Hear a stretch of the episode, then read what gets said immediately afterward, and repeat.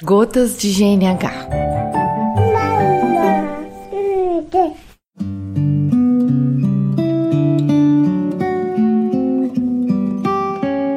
Olá, eu sou Dayana Almeida, facilitadora de aleitamento materno. Seja bem-vinda a mais uma Gota de GNH.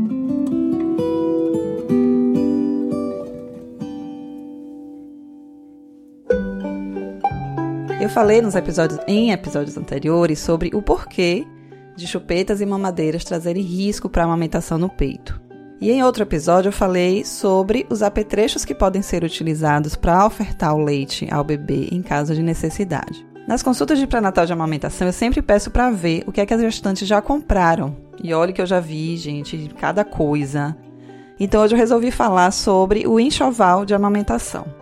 Que é que é mesmo necessário comprar antes do bebê nascer? Então, para a gente pensar sobre isso, em primeiro lugar, se você já está na reta final, não precisa se desesperar. Né? Nas condições normais de temperatura e pressão, nada é indispensável para o início da amamentação, além do seu peito e da boca do bebê. E todas as lojas, mercados, farmácias continuam abertas depois de que ele nasce. Nenhuma hecatombe vai acontecer. Porém, se você ainda tem algum tempo hábil, algumas coisas podem ser úteis, como uma boa almofada de amamentação, que não seja muito pequena e nem fique escorregando. É, e falando de enxoval, se você vai voltar a trabalhar fora de casa depois de alguns meses, e sei lá, tem alguém que está indo viajar para o exterior, você quer aproveitar a oportunidade. Talvez fosse interessante você pesquisar os preços das bombas extratoras de leite lá, costumam ser mais baratas. E para as que são mais privilegiadas ainda, pode ver a possibilidade de comprar bomba dupla, que é mais confortável, né, mais rápido de usar do que a bomba individual. Falando de volta ao trabalho ainda, perto de iniciar as ordenhas para esse retorno, você vai precisar comprar os recipientes para armazenagem do leite. É, e fora isso, não, não vejo nada assim que seja indispensável, né? E aí você vai lá na lista de enxoval e tem um monte de coisa. Então vamos falar um pouco sobre isso, né? Porque os apetrechos de amamentação eles têm aos montes. Desde que o mundo é mundo, o Homo sapiens inventa instrumento para tudo, é, inclusive para ajudar na amamentação, né? É, só que muitos desses apetrechos que estão no mercado, quando ele é utilizado sem indicação, ele pode vir, inclusive, a causar problema na amamentação, ao invés de ajudar.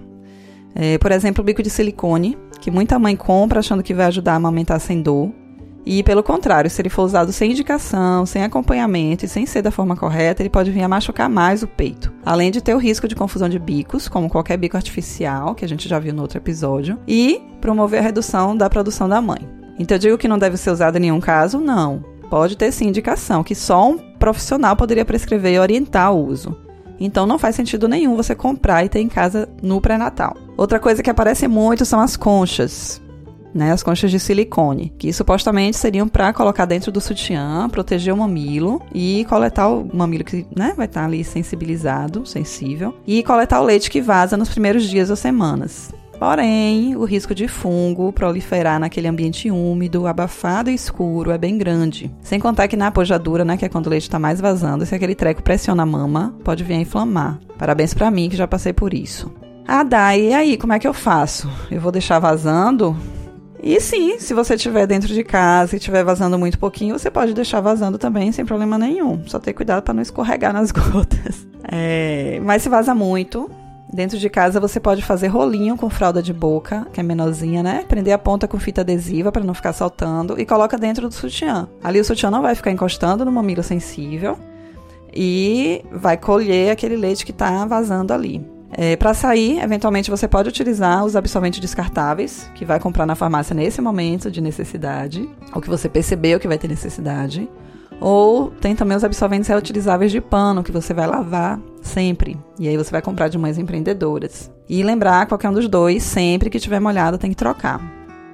Existem outros apetrechos que podem ser utilizados na amamentação, mas em casos específicos e com orientação especializada como os, sei lá, invertedores de mamilo, vamos chamar assim. Então, se você tem um mamilo invertido, real, seria interessante buscar uma consultoria de amamentação pré-natal para conhecer as possibilidades. É, outros itens que costumam ser comprados antes e poderiam facilmente ser encontrados depois, se necessário, são as pomadas. Então, assim, caso o mamilo fissure, manter úmido e não abafado com o próprio leite materno é suficiente. Então, terminou a mamada, já deixa ele ali É, já espalha um pouquinho de leite no mamilo e vai secando, você vai espalhando mais. É, caso a cicatrização esteja difícil, as pomadas de lanolina podem ser utilizadas sim, porém com uma boa orientação, porque podem causar entupimento de ducto ou prejudicar a pega.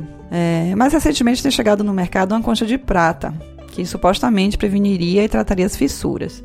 Eu digo supostamente porque ainda não tem evidência científica sólida da eficácia. É, eu acho que eu falei dos principais apetrechos, então perceba que muitas vezes sai mais barato você pagar uma consultoria pré-natal de amamentação do que encher a casa de parafernália desnecessária. É, então me diz, você usou algum apetrecho que eu não citei aqui? Se sim, vamos conversar lá nas redes, arroba gerando novas histórias. Espero que tenha sido útil. Um beijo e até a próxima.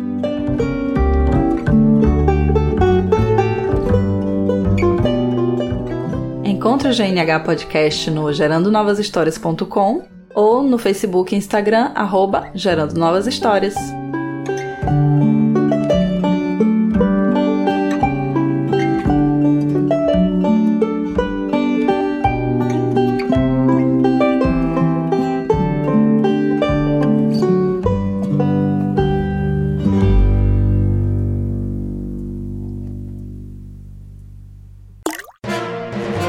Mais um produto com a edição do Senhor A.